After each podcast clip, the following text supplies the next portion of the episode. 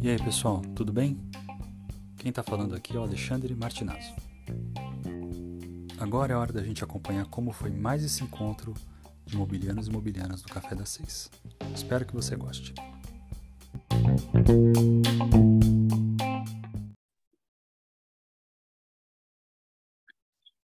Muito bem, estamos começando mais um Café das Seis na nossa série de conversas com as equipes finalistas da 11 edição.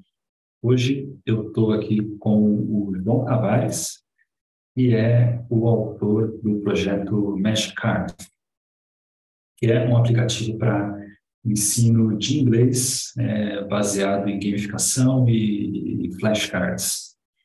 É, o, o João vai poder falar um pouquinho mais sobre isso, sei que a gente que teve um, tem alguns desdobramentos é, novos aí até a partir da, da, inscrição, mas é essencialmente nessa linha. O, o projeto Magicard foi premiado é, como projeto vencedor na categoria Educação nessa é, edição 2023 do Campus Mobile. E uh, vou pedir para que o João se apresente e conte um pouco sobre si. É, então, João, por favor, fala aí um pouquinho de onde você está falando, sua formação, o que, que você faz profissionalmente mas eu gostaria que você iniciasse contando um pouquinho sobre qual é a sua preferência para consumo de café, como é a tradição aqui no Café da Seis, certo? Seja bem-vindo e manda bala aí. Olá, Alexandre. Muito obrigado aí pelo convite, uma, uma honra aí participar do Café das Seis. Eu sou um, um viciado em café, então estou no lugar certo aqui. Aliás, eu ia sugerir trocar o nome hoje para chimarrão das seis, porque eu estou tomando chimarrão aqui, né? mas não, não, vou, não vou ofender aqui o, o, o, o, podcast, né? Mas o café, é, o café de preferido é um, o, o pretinho, né? O expresso.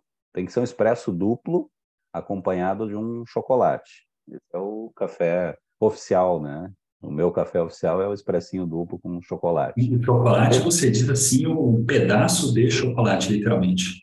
Tem que ser um pedacinho, porque se tiver um pedaço grande, ah. a gente ah. come todo, né? Então tem que ser um pedacinho é, pequeno só para só para balancear ali, o, acompanhar o, café sem açúcar, então, né? Um cafezinho preto, expresso duplo, sem açúcar, com chocolatinho para acompanhar. De vez em quando, foge a regra, vai um cappuccino, né? Mas o café oficial é um é um expresso duplo. é, mas, Alexandre, uma satisfação, então, participar é, e, e, de antemão, então, agradecer aí o espaço. Uh, começar agradecendo também todo, toda essa equipe aí do Campus Mobile, né? Foi uma experiência muito, muito legal, muito enriquecedora, muitos aprendizados. É uma comunidade muito legal, né? Tem aí Uh, vou citar só alguns nomes, evidentemente, uma, uma, equipe grande aí que apoiou em todo toda a jornada, né? Começar pelo, pelo mentor, o Eike, que apoiou desde o início, um super parceiro aí ao longo do, da jornada toda, é, embaixadores, toda a equipe aí, né? A ti também, toda, toda o apoio desde, desde o início. E, e contar um pouquinho, então, dessa, dessa experiência, né? Então, eu estou falando aqui do Rio Grande do Sul, é, eu atuo atualmente como professor universitário, sou professor aqui da Unicinos, Universidade do Vale do Rio dos Sinos, aqui no Rio Grande do Sul. Atualmente a Unicinos está pelo país aí, né, com a estrutura EAD, e atuo como pesquisador também, em projetos de pesquisa, é, é, em parceria aqui da Unicinos com algumas grandes empresas, né, multinacionais, desenvolvendo pesquisa aplicada, especialmente envolvendo inteligência artificial, onde eu venho me dedicando, especializando mais nos últimos anos. É, a minha formação é doutorado, eu fiz doutorado em computação aplicada, né? É, inclusive, eu entrei no Campus Mobile porque eu terminei o doutorado no ano passado, em 2022, e justamente conforme o regulamento permitia, né, possibilitava a inscrição de é, estudantes ou recém concluintes ali, né, egressos naquele ano. Então foi aonde eu uh, uh, participei, enfim, pude, pude participar, né, por conta desse fechamento do doutorado. Então, um pouquinho, né, da, da, da minha formação, é, sou gremista, aqui no Sul a gente ou é gremista é colorado, não tem meio termo, então sou gremista, com orgulho, né, e pai do João Pedro, meninão de quatro anos agora, fez essa semana, semana passada, dia, dia cinco, na verdade, o tempo está passando rápido, né, e, e pai também do Marco Antônio, que está chegando aí daqui a alguns meses, né, e esposo da Ângela, minha esposa querida, que me acompanhou ao longo dessa jornada toda aí. Então, um pouquinho aí para a gente começar a conversa, Alexandre. Legal, João, legal. interessante você ter mencionado, né, também na sua na sua trajetória o fato de você estar tá, você ter concluído seu doutorado recentemente é, porque essa, essa, a 11 edição do Council é a primeira vez que a gente está aceitando é, inscrição de pessoas da pós-graduação. E, e para ser bem honesto, eu acredito que você é, deve ser a primeira pessoa que, foi premiada no programa que a gente está conversando aqui no Café das Seis da pós-graduação. Então, é, e é evidente né, que né, nessa dessa primeira edição a gente tem algumas pessoas que foram premiadas que, que são da, da, da pós também, mestrado e doutorado, né, especificamente. E queria que você falasse um, um pouco, João, de é, como é que você se envolveu na área de computação aplicada, né, que foi a tua é, é, essa trilha mais específica que você resolveu seguir em pesquisa? Que onde você fez seu doutorado? Como é que, qual foi o tema? Como é que você escolheu o tema da, da tua tese? Conta um pouquinho aí para gente. Legal. É, a minha a minha jornada acadêmica mais voltada aí para pesquisa científica, ela começou no ano de 2009, mas eu, eu considero o ano de 2009 um, um ano bem marcante assim porque eu tinha entrado no curso de engenharia de controle e automação, a engenharia mecatrônica, era um curso novo, tinha surgido no início dos anos 2000, aí eu entrei, no, fiz o vestibular e entrei na PUC RS, neste curso, e isso em 2001, mas, é, 2001, 2002, 2001. E eu comecei a fazer engenharia, sempre gostei muito, né, da, da parte, assim, da, é, desde criança, né, era daqueles que desmontava os brinquedos, remontava, trocava ali o, as, os fios, tirava o motor, enfim, era o fuçador, né? Aquele que brincava ali de, de montar os robozinhos. E aí o curso tinha praticamente certeza que ia seguir com a engenharia, isso lá em início dos anos 2000. E aí o curso caiu como uma luva, naquela oportunidade era um curso novo, uh, tinha uma pegada de robótica. Eu disse, puxa, é o curso que eu queria. Eu estava na dúvida, porque engenharia tem N engenharias, né? E estava na dúvida qual engenharia ia seguir, terminando ali o curso, o curso de ensino médio técnico que eu fiz. E aí, puxa, a engenharia mecatrônica surgiu como uma, uma, uma boa oportunidade, a mecatrônica, né? Aí comecei a mecatrônica e por alguns motivos, eu fui até a metade do curso de engenharia, por alguns motivos pessoais eu acabei interrompendo o curso e depois quando eu retomei eu fui para computação. Fiz primeiro ciência da computação e depois sistemas de informação. E justamente em 2009 aí eu finalizei o curso de Sistemas de Informação bacharelado. E aí naquele ano foi um, como eu estava mencionando, foi um ano marcante porque eu tive uma ideia que a primeiro, num primeiro momento me parecia um tanto despretensiosa, mas ela gerou uma série de retornos muito positivos. Eh, a ideia foi criar uma luva tradutora de libras para a língua portuguesa. Eu tinha um amigo que ele era surdo e eu tinha dificuldade, evidentemente, de comunicar com ele, porque eu não conhecia Libras, né? E, e via o esforço dele de se comunicar em língua portuguesa, né? A oralização, todo aquele esforço que os surdos, em geral, têm que submeter para se inserir, se comunicar com os ouvintes. E eu disse, poxa, eu vou, porque pesquisei, não tinha grande, né, background ainda de, de, de pesquisa mesmo, né? Estava terminando lá o curso de graduação, não era uma ênfase tão grande em pesquisa, não tinha feito iniciação científica, enfim, era muito mais. Eu trabalhava no mercado já há alguns anos, né? Como desenvolvedor. É, e puxa, fui atrás, pesquisei, não encontrei nada, e na época também estava surgindo os uh, primeiros dispositivos IoT. Eu lembro que chegou, uh, chegou nas minhas mãos um Sunspot, era um pequeno dispositivo, talvez um dos precursores nessa linha de IoT. A Sun, na época a Sun, que depois foi adquirida pela Oracle, estava uh, pela primeira vez lançando um pequeno dispositivo que lá no início do Java era o, o objetivo principal, que era o desenvolvimento, né, era o objetivo da SAM, que era o desenvolvimento de uma linguagem que fosse né, portada para pequenos é, hardwares embarcados e tudo. E aí, ali, 2008, 2009, eles lançaram aquele pequeno dispositivo, que era então um microcontrolador com sensores, com uma série de recursos computacionais muito interessantes. E teve um evento em Porto Alegre e eles tinham ali uma, enfim, um stand ali na, naquele evento e entrei em contato com eles e consegui um kit. Era algo que era caro, não era vendido aqui no Brasil e tudo, e consegui aquele kit. E aquele kit, ele era, portanto, um pequeno computadorzinho, um microcontrolador que se encaixava perfeitamente nessa ideia uh, que eu tive de ajudar o meu amigo em é, criar uma luva que ele pudesse, em sinalizando uh, os sinais libras, pudesse traduzir para a língua portuguesa. Geralmente a gente começa ali pela datilologia, que são é a soletração, né? é, em libras, e, e, por ali eu comecei. Então, esse ano foi muito especial porque uh, ali comecei a, a, ter contato com o processo todo né, da pesquisa científica. Alguns professores eh, me apresentaram essa possibilidade de escrever artigos, submeter para conferências, para eventos, congressos, e uh, praticamente todos os papers que eu fui produzindo naquele ano não tinha experiência em escrita também de artigo científico, foram sendo aceitos. E aí fui publicando. Eu lembro que naquele ano foi, foram seis ou sete artigos publicados, frutos dessa pesquisa, né, de um iniciante, vamos dizer assim, né, no meio científico. E, e nem o foco era esse, né, da, daquela, daquele curso, daquela instituição. E isso abriu as portas para o mestrado.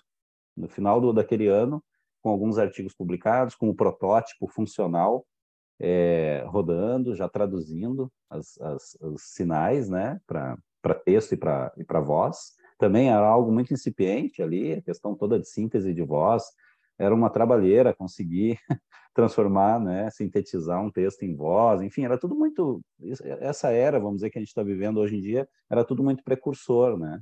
Não era ainda chamado de IoT, é, é, não tinha ainda todos esses recursos, então, de, de, de conversão de texto para voz e vice-versa. Então, foi uma experiência muito rica e, e, muito desafiadora. E isso abriu as portas, foi abrindo portas para esse, né, para essa, vamos dizer, para essa trilha. Eu, eu considero, então, esse marco, 2009 foi um marco.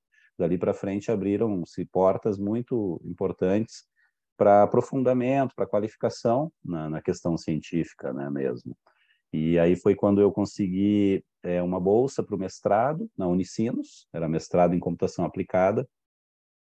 E depois disso foi seguindo assim a trilha na pesquisa e, e veio a, a, a concluir-se esse período agora com o doutorado, né? Vou abreviar um pouquinho esse período do mestrado doutorado para não ficar tão extenso, mas resumindo, é, foi essa esse caminho. Eu considero então o, o sensor Libras que foi aquele projeto que, digamos, inaugurou, né, essa fase pesquisador do, do João, né?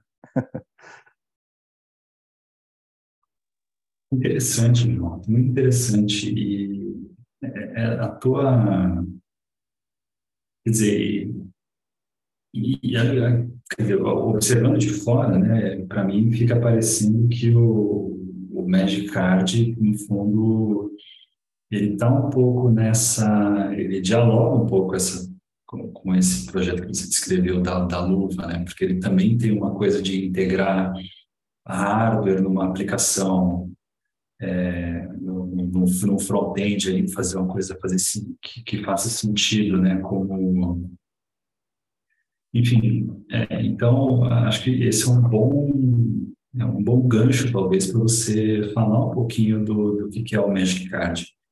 O que que... Resume o que faz o Magic Card. Qual, qual foi a, como é que foi a concepção dele? É, o, bem, bem interessante esse ponto que mencionaste, uh, Alexandre. É, esse link entre tecnologia, é, todo o aparato científico, né, associado, e o link com o humano, isso é a motivação principal, eu diria, é, desde sempre. Embora a gente muitas vezes vá vá descobrindo depois, vá entendendo depois certas motivações. É, o propósito por trás da, da, minha, do meu trabalho sempre é esse: é, é trazer a tecnologia, né? ou seja, a computação aplicada a, ao bem-estar uh, da, das pessoas, trazer tecnologias que sejam úteis e importantes então para ajudar as pessoas, né? É, e se eu for olhar todos os artigos publicados, todos os projetos envolvidos, a maioria deles, não todos, a maioria sempre tiveram esse propósito, né? E o Magic Card, ele veio nessa também nessa linha. A motivação dele surgiu é, de uma necessidade, uma necessidade ou oportunidade também, de educar o meu filho. Na época que eu comecei esse projeto, as primeiras versões dele, isso foi 2020, entre dois, final de 2021 e início de 2022. Meu filho tinha um ano e meio, um ano e meio, dois anos. A gente teve uma experiência na Alemanha, eu e minha família, eu, minha esposa e meu filho, então tinha um ano e, e meio, um ano e nove meses, quando a gente viajou para a Alemanha. Eu fui para lá fazer doutorado de sanduíche. Então, dentro do, do, do período do doutorado, no meio da pandemia, com todas as, né, as dificuldades, é, a gente foi para a Alemanha. É, eu fui contemplado por uma bolsa da CapSprint de internacionalização, né, do, da, da pós-graduação no Brasil. É, é nós fomos para a Alemanha. Eu fui fazer um período de seis meses, doutorado de sanduíche na FAO, a universidade alemã que fica lá na Bavária, na cidade de Erlangen, Nuremberg. E lá eu fui fazer a pesquisa junto de um laboratório de referência na área de machine learning, deep learning, né, inteligência artificial de modo geral. É, o foco deles muito na saúde, mas há uma comunicação aí entre saúde, educação, acessibilidade, acaba que há uma comunicação forte, e sim, saúde também é um, um, um foco de pesquisa. Eu diria que hoje em dia eu atuo como é, pesquisador em saúde, acessibilidade e educação, essas duas duas grandes áreas, vamos dizer assim. Mas aí, na experiência da Alemanha, o João Pedro, meu filho, ele tinha um pouco menos de dois anos e, pelo envolvimento que eu tinha com o laboratório de pesquisa e toda toda envolvimento lá, é, ele ele acabou indo para uma escolinha e também a gente queria tinha essa gostaria de proporcionar para ele essa experiência de ter uh, participar de uma escolinha infantil na Alemanha, né? Uma quita e nós matriculamos ele, eh, fizemos todo o processo e ele começou a frequentar. E, então, ele sequer falava o português ainda, estava aprendendo as primeiras palavrinhas e começou a frequentar a escolinha lá alemã. E, e, ele começou, depois de algumas semanas, chegou em casa falando já as primeiras palavrinhas em alemão.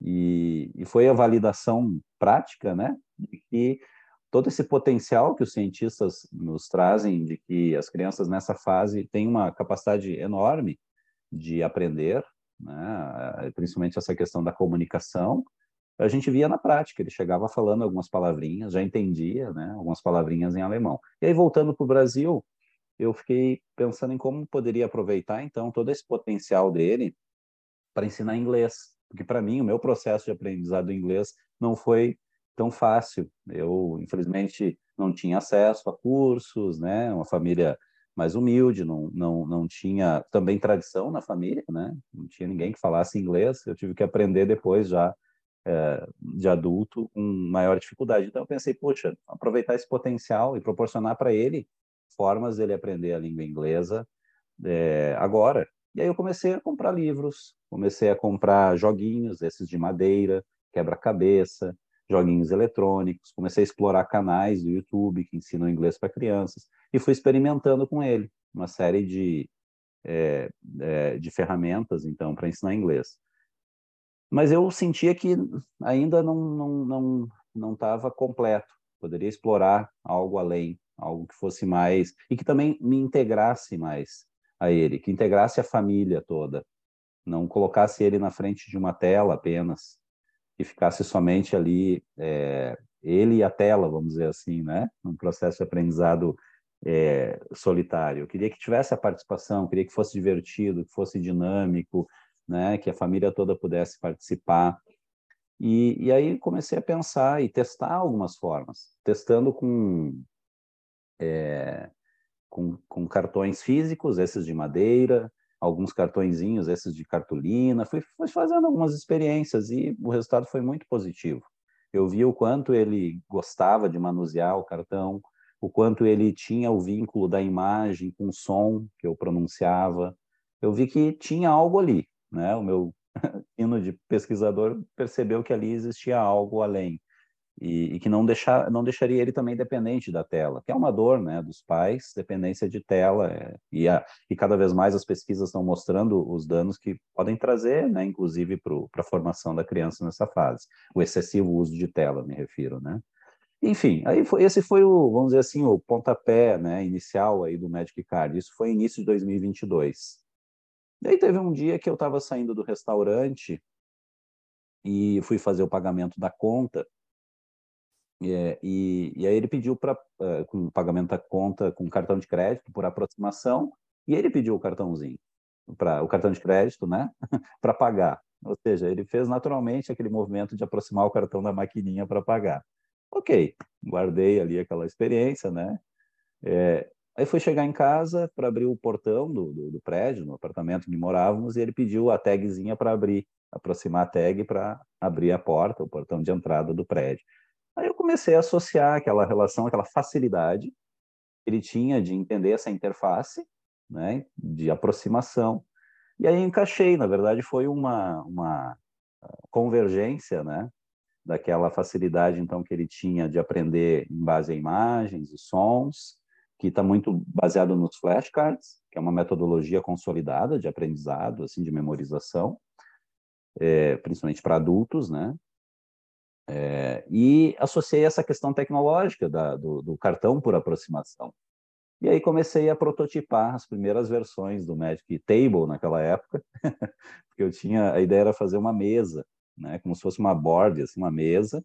É, e aí eu me lembro que eu prototipei com alguns Legos, peguei os Legos dele e pro, prototipei para ele uma espécie de uma mesa, assim, colocava os cartõezinhos de pé, né, assim, é, na, na, na, ortogonal, né, em relação à mesinha, para que ele pudesse visualizar as imagens, e no fundo eu coloquei a, a telinha do, do smartphone, ali do tablet, e a ideia era que fosse uma mesinha que ele pudesse interagir. E ali começamos, isso era início de 2022. Esse foi, vamos dizer assim, o, a motivação, então, ensinar inglês para o João Pedro, e esses foram os primeiros experimentos, ali, as primeiras validações com ele em casa, e os resultados foram excepcionais na época.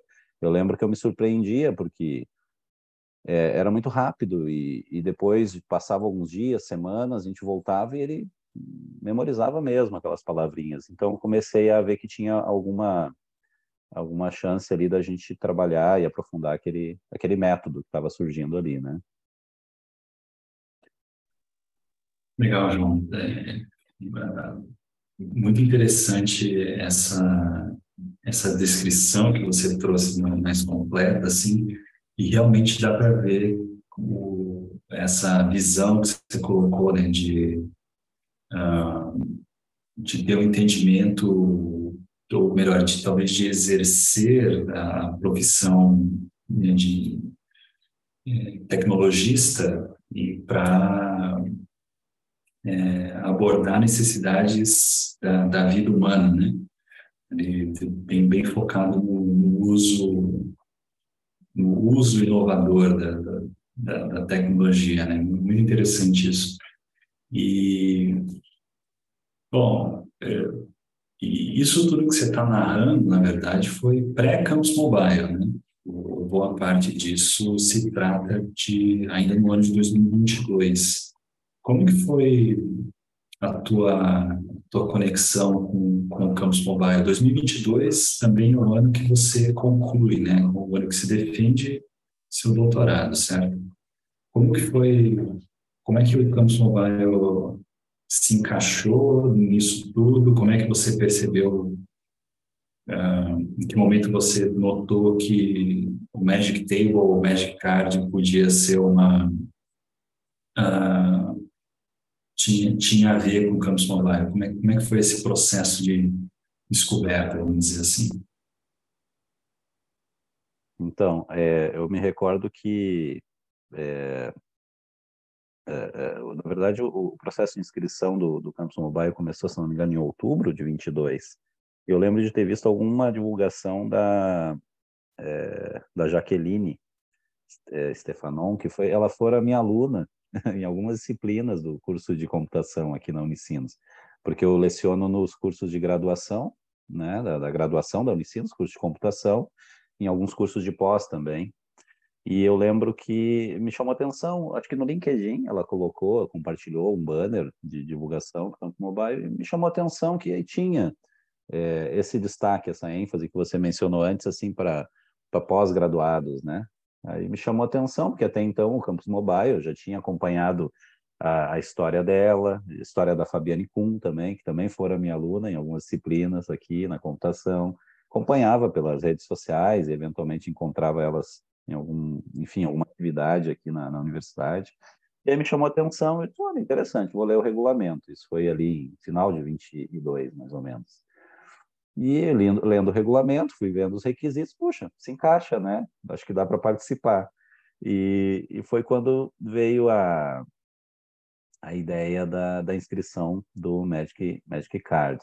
Aí naquela oportunidade eu lembro que quando eu fui fazer a preencher a ficha de inscrição, eu fiquei pensando, puxa, Magic Table, né? Acho que não vai ficar bom esse nome, né? E já estava mais a questão do, dos cards. Não, vou mudar na hora, assim. Tava Magic Table antes de dar o submit. eu lembro que eu mudei para Magic Card, né? E, e aí foi, né? Esse o, o, o processo de inscrição. E claro, via aderência, obviamente, do, do, do, do escopo ali do projeto, eu vi o quanto era interessante, pude ver detalhes né, do, do, do concurso, enfim, achei super assim aderente e tudo a ver né, com, a, com, a, com o propósito, com a proposta do, do Magic Card, então. Mas, de fato, a, a conclusão do, do doutorado foi, a minha defesa foi em 28 de março de, de 22. Então, esse, esse período pré-campus, ele foi bastante, uh, assim, é, eh, envolvente, né? Tava ali com fechamento, banca, então conciliava nas horas nas horas eh, de folga, eventualmente sentava com o meu filho e, e, e dedicava algum tempinho para desenvolver o projeto ali, testando com ele, né? E, e aí ao longo entre esse, vamos dizer, março ali de de, de 22 e outubro, novembro, quando foi o período de inscrição, foi onde N desses, dessas experiências com ele foram, foram sendo feitas. E foi só reafirmando essa, essa capacidade né, que, a, que a solução tinha de entregar para ele uma experiência de aprendizado lúdica e divertida, que era o, o, o, vamos dizer assim, a essência né, do Magic Card é, é essa, é um aprendizado de língua inglesa de modo lúdico e divertido. É, não que os métodos tradicionais não tenham o seu valor, a sua importância, né? mas eu via, como eu disse há pouco, que faltava algo que engajasse mais, que motivasse, que fosse, de novo, um processo de aprendizado divertido e que fosse é, também envolvesse outros sentidos, não só a visão, a audição, mas que tivesse o tato, que tivesse o movimento, né, que tivesse essa integração do social, né, social learning com a família principalmente. Isso foi se configurando ao longo desse ano de 22. Então, quando começou o Campus Mobile, o Magic Card, então, a partir dali, já tinha uma, uma série de princípios e uma série de é, características já bem definidas que o diferenciavam, eh, na minha visão, de tudo que eu conhecia até então, enquanto professor, pesquisador e estudante de línguas, que eu também estudei um pouco de italiano, estudei espanhol, alemão, enfim, Então eu tinha as minhas dificuldades de, né, de estudante, é, enquanto uh, estudante de línguas, tinha as minhas visões, experiências de sala de aula, mais de 10, 12 anos de sala de aula, como ensinar, né, os processos todos de metodologias ativas e o papel de pai, que quer entregar para o seu filho a melhor a melhor possível, né? E, e olhando lá para o futuro dele, lá na frente, o quanto o inglês seria fundamental na vida dele. Então foi toda essa simbiose, né? De, de, é, de características e oportunidades e possibilidades que foram formatando, vamos dizer assim, o Magic Card. E ele chega no campus mobile, na minha visão, já bem, é, enquanto protótipo, evidentemente, né? Essa fase que ele estava já bem maduro em certos aspectos. Haviam convicções já de que ele tinha um bom, é, traria um bom retorno, assim, uma boa é, experiência de aprendizado, né? Mas isso era dentro de casa com meu filho. esse era o, vamos dizer assim, o limite, né? Tava começando a experimentar já com um amiguinho, mas estava assim muito esse processo de experiência do usuário e teste mesmo da solução, ele estava nesse limite ainda. Ele estava no contexto da, da nossa casa, né? E aí o campus mobile começa é, e, e abre uma série de oportunidades aí que a gente pode falar um pouquinho, né? Sim, sim. É, eu, eu, só queria destacar, né, disso tudo que você comentou, o, como é interessante essa coisa da um pouco de tangibilizar, né, trazer esse aspecto da, da computação tangível ali, né? É interessante porque no fundo é, o, o seu ponto de partida é meio que era um pouco jogos, ali aquela coisa mais física, né? E aí você traz isso para E aí, é, quer dizer, quando a gente avança no tempo, a tendência da tecnologia é ficar cada vez mais tela, né? E aí você trazer um pouco para fora disso, acho que é tem, tem, e aproveitar um pouco dessa dessa naturalidade, talvez que é a coisa do aproximar para agir, né, que você destacou, né, do, do, teu filho no, no, no, caixa, por exemplo, e aí trazer isso também para virar uma, uma, uma, uma, ferramenta não só de aprendizagem, mas também de integração com a família. Né? Achei muito interessante você colocar esse aspecto. E aí, é, aproveitando o que você trouxe a respeito do, desse, talvez, é, do papel do Campus Mobile em tornar o Magic Card um aplicativo para crianças, ao invés de ser o aplicativo do, do, do, do seu filho, né? né? Fazer talvez a transição do, do é, para uma coisa mais generalizável, ou talvez entender o que, que era generalizável ali. Qual foi a tua. É, que etapas ali de desenvolvimento do Magic Card você fez na, né, na, naquela primeira fase do, do Campus Mobile, né? Que pra, só para quem estiver nos ouvindo aí saber, nós estamos falando aqui de do finzinho de janeiro de 2023 até o comecinho de março, né? Então, então como é que foi? E nessa etapa, para quem estiver nos ouvindo também, a gente trabalha é, à distância, né? por Slack, enfim, fazendo as sessões de mentoria, a gente tem oferece algumas atividades coletivas também. Mas, enfim, conta um pouquinho aí, João, que, que tipo de, de atividade você é, desenvolveu no, nessa primeira fase do Campus Mobile que, que tipo de que tipo de coisa você estava interessado em validar ali no, no Magic Card? Sim. É, é interessante você resgatar essa, essa essência, do, diria, do, do Magic Card, que é o processo do, do físico, né? Depois, adiante, né, no tempo eu fui descobrir um termo que é o digital, que é o físico mais o digital, né? Que é um termo que os, as pesquisas de ponta atualmente na educação estão trazendo, é, e eu acho que isso, de modo geral, o Magic Card me agregou muito enquanto, é, enquanto educador, enquanto pesquisador, que eu fui, é, a partir da experiência, eu fui descobrindo as tendências é, de pesquisa, a, a terminologia né, mais específica, é, e, e, eu fui ah, buscando né, essa, esse embasamento científico para, uh, é, obviamente, para reforçar bem né, o que o Magic Card estava propondo e trazendo. E esse ponto do, do físico também é, remetia muito à minha infância, né? Como eu aprendia, era muito baseado no físico. Os board games, né? Os boarding games, que era muita coisa dos jogos de tabuleiro, jogos de carta, é, o, o, processo todo uh, manual e coletivo, né? Achei, a minha infância era, era isso, porque tudo bem, tinha lá os primeiros videogames, né? O Atari, depois veio Super Nintendo, os primeiros games assim que popularizaram, é, tinha então os videogames, né? Mas era muito do, do, do processo físico, de, baseado no, nos sentidos, né? No tangível, como você trouxe. E, mas ao mesmo tempo a gente tem todo o, todas as vantagens e todo o potencial do digital que evidentemente agrega e, e traz muito, né? Então, é, é, de fato, a essência do Magic está aí, nessa integração. Como aproveitar o melhor do físico e o melhor do digital, sem exclusão, mas aproveitar o melhor de cada um e integrá-los. Mas não a partir da visão do digital, a partir da visão do físico.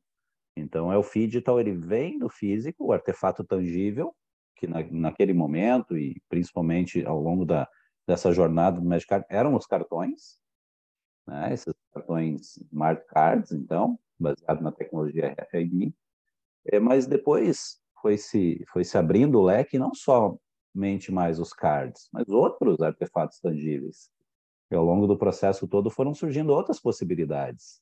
É, objetos físicos da realidade, como, por exemplo, frutas mesmo, foram utilizadas em experiências de é, testes, experiências de aprendizado de frutas em inglês com as crianças, foram usadas frutas com tags, com IDs. Então, para elas, elas estavam manuseando frutas, não não tags, obviamente, mas sim os, os próprios elementos da realidade, os elementos que para elas são familiares. Então, a gente fez, por exemplo, uma experiência com as frutas, é, elementos como o cubo, elementos 3D foram também experimentados, é, é, elementos com animais, animaizinhos em 3D. Então, a, a, a experiência do físico desse artefato tangível ela foi sendo experimentada e foi sendo validado de que, de fato, ela agregava muito na experiência de aprendizado das crianças. Então, estamos falando aí das crianças que, que uh, passaram a colaborar, né, aprender e colaborar na, nessa experimentação do Magic Card, crianças de três anos de idade,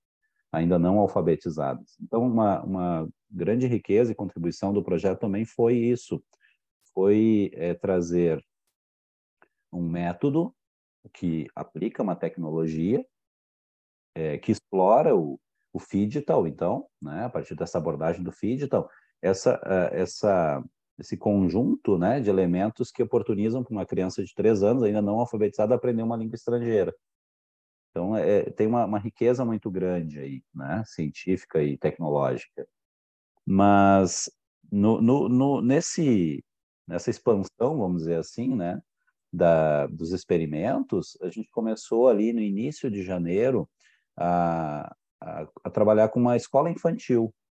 Uh, nós tínhamos ali 15 crianças, uma escola infantil tradicional, convencional, eh, não bilíngue, uma escola convencional, né? Começamos a trabalhar com essas crianças justamente usando então esse esse aparato, né, dos cartõezinhos e depois desses outros elementos, esses outros artefatos tangíveis que eu mencionei, como que seria essa experiência deles? Seria como o João Pedro?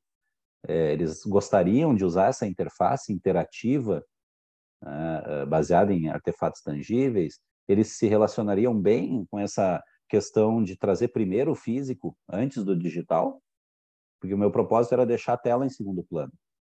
Né? Ou seja, deixo a tela em segundo plano, trago os cartões para o primeiro plano, associo esses, num primeiro momento, como eu mencionei, cartões e depois outros objetos inteligentes, associar eles a um contexto real, de cotidiano, que seja familiar para essas crianças, e lá atrás, no digital, lá atrás eu digo no segundo plano, né, explorar o melhor do digital, que é o personagem, aí no caso foi criada uma personagem, a Bia, é uma personagem que ia narrando numa com uma adequação da voz, é, usando uma IA com uma voz infantil, mais ou menos na faixa etária daquelas crianças, familiarizando o personagem da realidade, né, do contexto da realidade daquela, da, dessas crianças que estavam aprendendo, é, o cenário também favorável, ou seja, foi, foi se estruturando também um, um, uma, uma metodologia de gamification, storytelling, de pano de fundo, para apoiar esses elementos de aprendizado do primeiro plano, que, é, que são os artefatos tangíveis.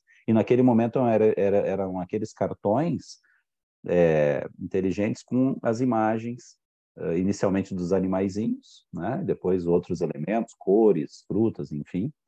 Então, esse, é, esse contexto de aprendizado, né? proporcionando essa experiência de aprendizado, foi sendo experimentada por essas crianças de três anos, e foi tendo, foi trazendo, foi comprovando e trazendo um, um grande retorno, né? um excelente retorno do ponto de vista de aprendizado, depois confirmado, validado pelos professores, pelos pais, e isso foi dando mais convicção, foi dando mais uh, força para o projeto.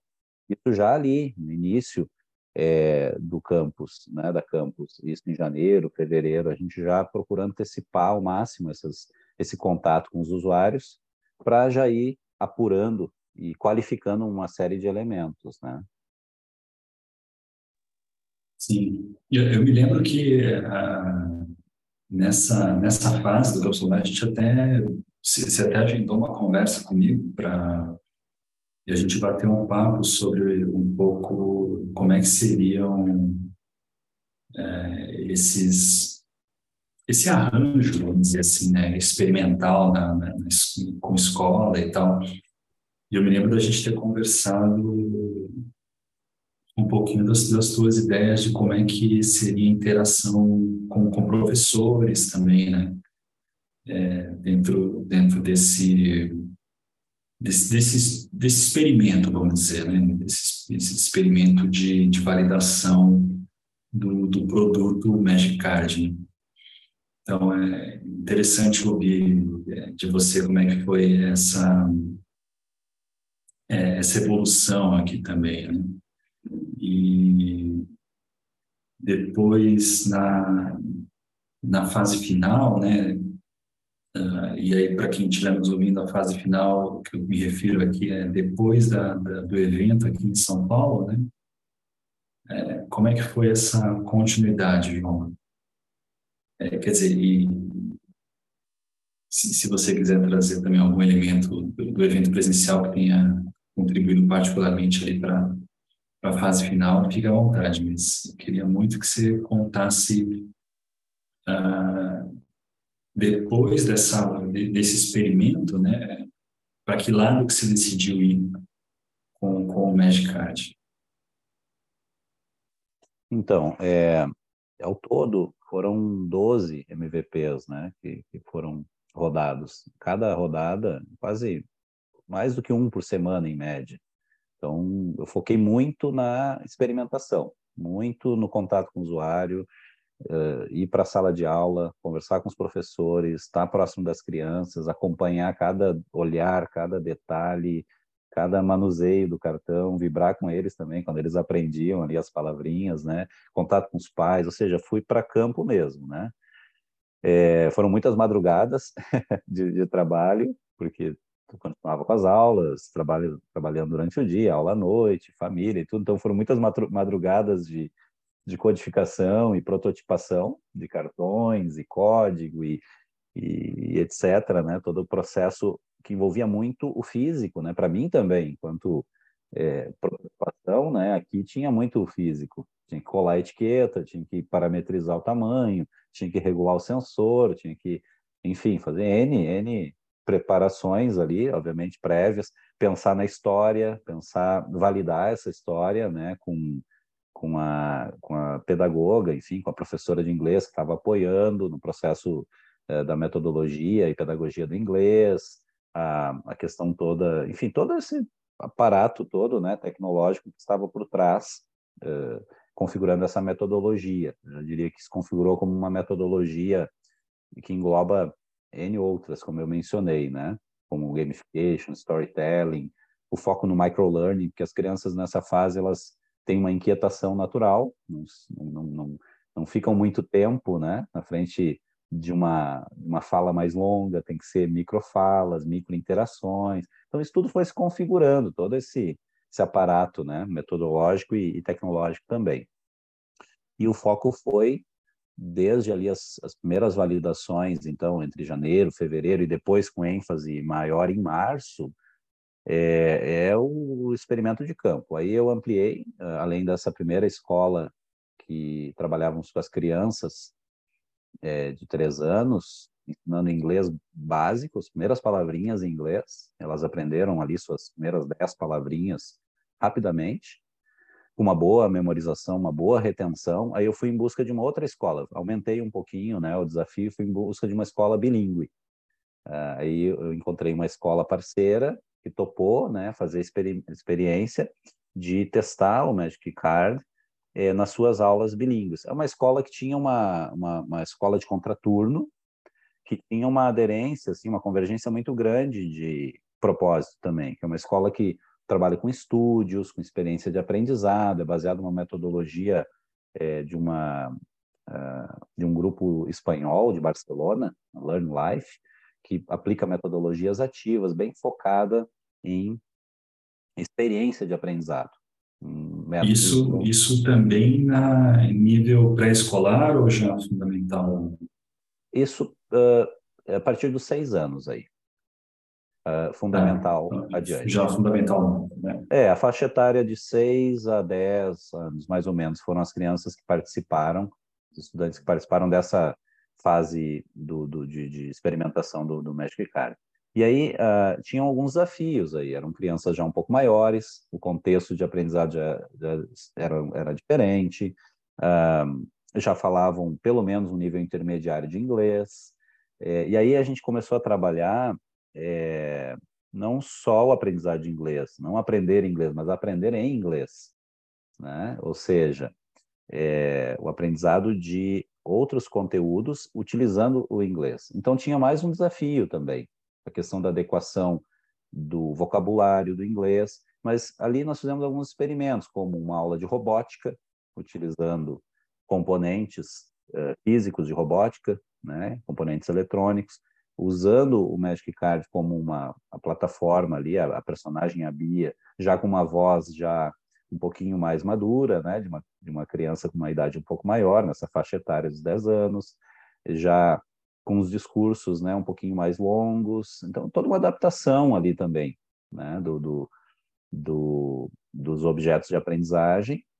E foi uma experiência muito rica, porque foi é, comprovou que essa interatividade, essa dinâmica, essa ludicidade, ela continuava válida tanto quanto e ainda engajava ainda mais, né? Ou seja, proporcionava aquelas aulas que já eram dinâmicas naquela escola ainda mais é, e, e, proporcionaram experiências de aprendizado ainda mais ricas. Então, ali foi uma experiência muito interessante. Depois tivemos oficina de bakery, onde eles faziam uma receita é, e aí também utilizou-se aí os, os ingredientes que iam ser utilizados para fazer um alfajor, né? Eles, a experiência era um alfajor que tinha cinco ingredientes. Então, eles utilizavam os próprios ingredientes. Então, tinha lá farinha, tinha o açúcar, tinha os ingredientes que eles utilizavam, as embalagens, que tinham o, o, a identificação. Então, eles estavam, de novo, utilizando o físico, né, os, os ingredientes, as embalagens, os elementos, artefatos físicos, tangíveis, tendo uma experiência, vamos dizer, é, imersiva ali no digital, ou próximo né, dessa experiência do, do, do digital é, é, então, é, foi muito rico esse processo também. E aí é, é, houve uma comprovação ali, né, uma, mais uma, uma, etapa de validação importante, de que não eram só aquelas crianças, né, dos três anos, e não só o aprendizado em inglês, mas o Magic Card ele tinha um potencial para ensinar outros temas, trabalhar outros assuntos, e não só para crianças, então, é, menores, mas já uma faixa etária um pouco acima, né? Então ele foi expandindo, vamos dizer assim, o escopo do Magic Card ele passou a, a, a expandir as possibilidades. Os professores foram dando feedbacks muito positivos, foram gostando, né, de ter essa essa ferramenta é, para dinamizar suas aulas. Então, eu diria que essa fase, onde eu mencionei que foram aí 12 MVPs envolvendo essas duas escolas, foi uma fase de maturação, né, muito importante, e expansão já, dentro, dentro do, desse processo, uma microexpansão do, do Magic Card, mostrando que ele tinha potencial para avançar. E eu diria que do, do processo da semana imersiva, eh, muitos aprendizados, o contato direto com os mentores, embaixadores, com todos os especialistas. Acho que a banca foi muito rica, muito importante. É, os feedbacks de enfim, uh, uh, profissionais de referência na, na área, em diferentes, em diferentes aspectos também, não só a tecnologia, mas educação, é, business, outras, né, outras, outras áreas, vamos dizer, né, outras, outras faces é, do, do, do projeto. Isso foi muito rico, né, muito aprendizado e alguns desafios é, é, que haviam sido superados, de fato, a banca ali contribuiu muito para comprovar de que o caminho era aquele, o caminho que estava se trilhando é, estava adequado e trouxe alguns, obviamente, algumas uh, alguns questionamentos, algumas sugestões que motivaram a continuação ali da última etapa pós semana imersiva, onde eu diria que uh, foram muito válidos, muito importantes aquelas sugestões, aquelas críticas, né, todas, para o que o projeto se tornou hoje e o que a gente tem planejado para frente agora, né? Legal. Eu, eu, eu queria de novo destacar uma coisa que você falou, João, que eu achei acho muito interessante você ter falado do, do, do, número de ciclos de experimentação que você rodou, né? E, e perceba, né? De novo, para quem estiver nos ouvindo aí, pode ter passado é, despercebido, mas o João falou em 12 experimentos, né? Desses ciclos de MVP, né? No fundo, são experimentos para entender se uma determinada hipótese é válida ou não dentro do, do produto. E nós estamos falando aqui de um total de, se salvo engano, aqui nós estamos falando de seis a sete semanas e 12 experimentos, né? Então, realmente fica nessa é, nessa média aí que o João estava falando de ah, um a dois experimentos por semana, um a dois MVPs por semana. E achei, eu acho interessante, legal poder destacar isso, né?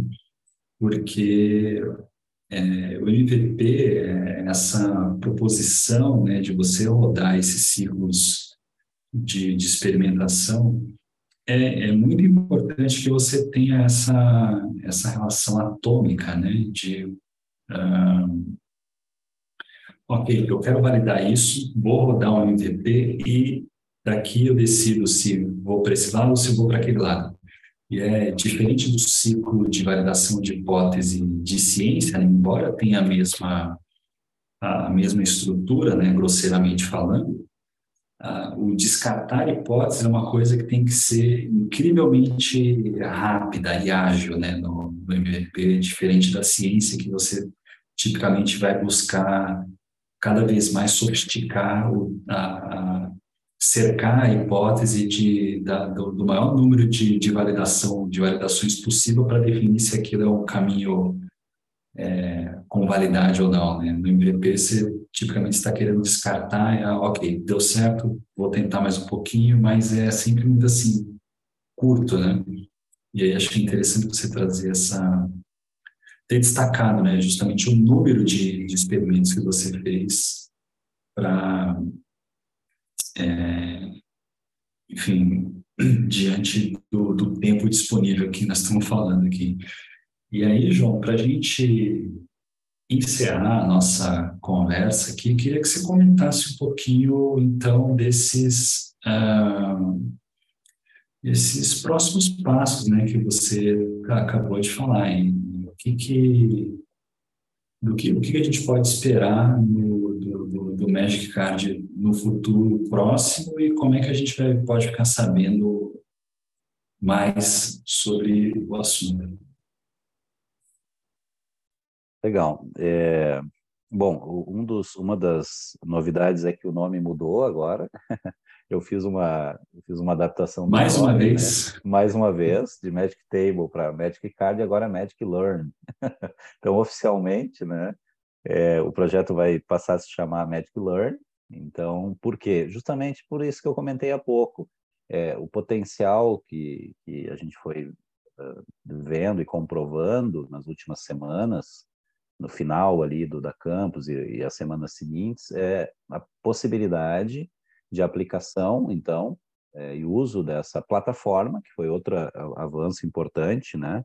De um app se tornou uma plataforma, está se tornando uma plataforma, então, uma plataforma é, para ensino, aprendizagem, é, de modo lúdico e divertido, chamada Magic Learn. Então, esse é, uma, é um ponto importante, né? Com isso, todos os desdobramentos, né, que envolvem a formalização de uma startup, então, marca, domínio, etc., isso tudo está acontecendo. É, e o Magic Learn, então, é, objetiva ser isso, né? Uma plataforma aberta é, é, para trabalhar, né? É, qualquer assunto, não só mais o inglês, mas a gente vai trabalhar outros idiomas. Eu estou trabalhando, estou começando a trabalhar agora com uma escola de educação especial para surdos, a gente trabalhar o Libras, eu comecei a falar lá atrás. Então as pontas vão se conectando, né? Então utilizar o Magic Learning para ensinar libras uh, para os surdos e para os seus familiares que é, é, ainda existe uma carência muito grande, né? De materiais, de objetos de aprendizagem adequados para a comunidade, outros uh, cursos também que poderão ser desenvolvidos dentro da plataforma, mas com esses princípios que começaram lá atrás que é a interatividade, que é a ludicidade, que é o envolvimento do social, né? Ou seja, a integração entre os pais, entre os coleguinhas, entre a comunidade em torno daquele daquele aprendizado, acho muito importante. A integração com o ambiente, seja a sala de aula, seja a escola, seja a casa, ou seja, essa integração do, do físico, né? tem algumas linhas de pesquisa que trazem o Smart Learning como, como é, referência, né? o Smart, uh, Smart Learning Environments, ou seja, ambientes de aprendizado uh, ou de aprendizagem inteligentes. Então, o Magic Learning caminha nessa direção, de proporcionar uma plataforma aberta. Por que aberta? Porque uh, vão existir cursos é, já formatados, preparados pra, pela equipe do Magic Learning, mas ele vai trazer a possibilidade também de que as escolas, é, instituições de ensino possam criar os seus materiais em base às suas realidades, em base às suas necessidades, usando toda essa estrutura, usando toda a plataforma. A integração com inteligência artificial, é uma, obviamente, desde o início é um, é, era um objetivo e por questões de andamento do projeto e priorização acabou ficando um pouco em stand-by, embora hoje já exista, né, seja utilizado, obviamente inteligência artificial para a questão da fala, a interação da personagem, tudo, mas a, a, aprofundar um pouco mais para customizar esse aprendizado, que é uma tendência também é, do personal learning, ou seja, um aprendizado no ritmo do estudante, que ele possa é, seguir a sua trilha no seu ritmo, com as suas preferências e que a plataforma possa otimizar esse conteúdo para ele em base às suas preferências. Então tem uma série, uma série de é, improvements aí planejados, mas de modo sintético eu diria que é isso. É, o Magic Learning enquanto uma plataforma, portanto, que não, não, não vai perder a sua essência, que é essa ludicidade, que é esse aspecto divertido, leve de aprender, né?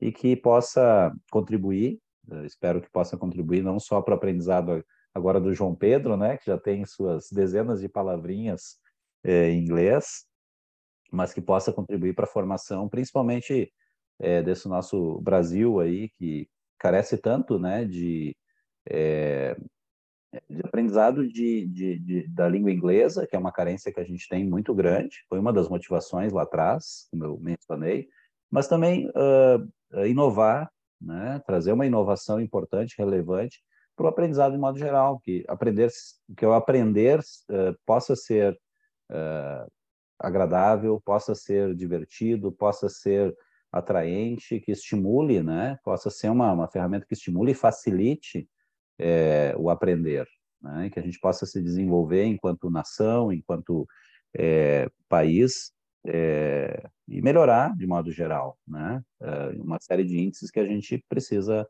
superar aí, né? Índices na matemática, a gente sabe que temos muito que avançar, na alfabetização, de modo geral, e assim por diante. Então, o Magic Learning tem, tem esse, esse olhar aí de futuro, que a gente possa facilitar, agregar muito, né? Sempre com a participação dos educadores, é, com a família, eu acredito nessa integração. É só uma ferramenta, uma plataforma. Agrega uma série de metodologias importantes, de ponta, em termos de é, pesquisa mesmo, globalmente falando, mas uh, que, que, essência, que, na essência proporcione esse, esse aprendizado mais, uh, mais, mais amplo, né, mais integral e, e, de um modo leve e divertido. E uma série de, de, de é, melhorias, então, que estão planejadas, eu recomendo aí que quem estiver ouvindo possa acompanhar pelo site, magiclearn.com.br, nas redes sociais também, no LinkedIn, no Instagram, é, e, e, tudo isso a gente vai compartilhando aí com a comunidade e fica aberto também, né? Todas as sugestões, é, contribuições, a gente está sempre aberto para aprender também, que a gente aprendeu muito aí durante o Campus Mobile, foi uma experiência, de novo, muito importante, tá, o selo do Campus Mobile está registrado ali no, no Magic Learn e vai seguir aí, né, a sua, a sua trilha. E de novo, agradecer a todos, né, que contribuíram. Eh, se eu fosse nomear aqui, seriam muitos, né, desde os embaixadores, mentores, as, os consultores também, que contribuíram bastante. Inclusive, tu mencionaste, tu fosse um consultor ali, em determinado momento, né, dentro da jornada. E é isso, a gente seguir nessa missão aí de, de ajudar um pouquinho, né, dentro do, do contexto da educação, aplicando as tecnologias que a gente tem disponíveis aí e, e vamos seguir nessa, nessa linha. Muito legal, João, muito legal. Fico feliz de saber destes, é, desses futuros dobramentos aí. Desejo muita sorte e sucesso na, na continuidade do agora Magic Learn, certo? é, enfim, que a gente possa saber de novidades bacanas aí no, no futuro. É, e, de novo, para quem estiver nos ouvindo, né, o João e os vencedores e, e as demais pessoas vencedoras da, da 11 edição vão aparecer de novo no contexto Campus Mobile em breve, né, em setembro, durante a viagem de imersão que a gente vai fazer lá para São Francisco e região da Bahia, lá na Califórnia, certo? É, João, eu agradeço muito a tua, mais uma vez, aí, a tua, tua participação aqui, disponibilidade de conversar sobre, sobre o teu projeto, sobre a tua participação aqui no, no Campus Mobile, certo? Obrigadíssimo por ter aceitado aí a nossa nosso convite para esse bate-papo aqui. Eu que agradeço, Alexandre, uma, uma honra mais uma vez ter participado. Deixar meu último agradecimento especial aqui à minha esposa, Ângela, que suportou aí durante um bom tempo, né? Durante especialmente o período da campus, é, muitas aí, como eu mencionei, muitas noites aí, é, muitas madrugadas de trabalho e toda a dedicação. Então, um super agradecimento especial a ela, minha gratidão por, por confiar e também ajudar em todos os aspectos. E ao meu pequeno, João Pedro, que foi a, a, a motivação inicial ali do projeto e, e, que o Magic Learn possa depois seguir ajudando ele também, todas, todos os outros estudantes. E o Marco Antônio que está chegando aí. Então, a participação da família é fundamental e essencial para o sucesso desse projeto e, e, e deixo aí meu agradecimento e desejo é, sucesso a todos aí. Um abraço. É isso então, gente. Esse foi o Café das Seis aí com o João, vencedor aqui da categoria Educação da 11 edição. E a gente se encontra no próximo café. Aquele abraço. Até breve. Até.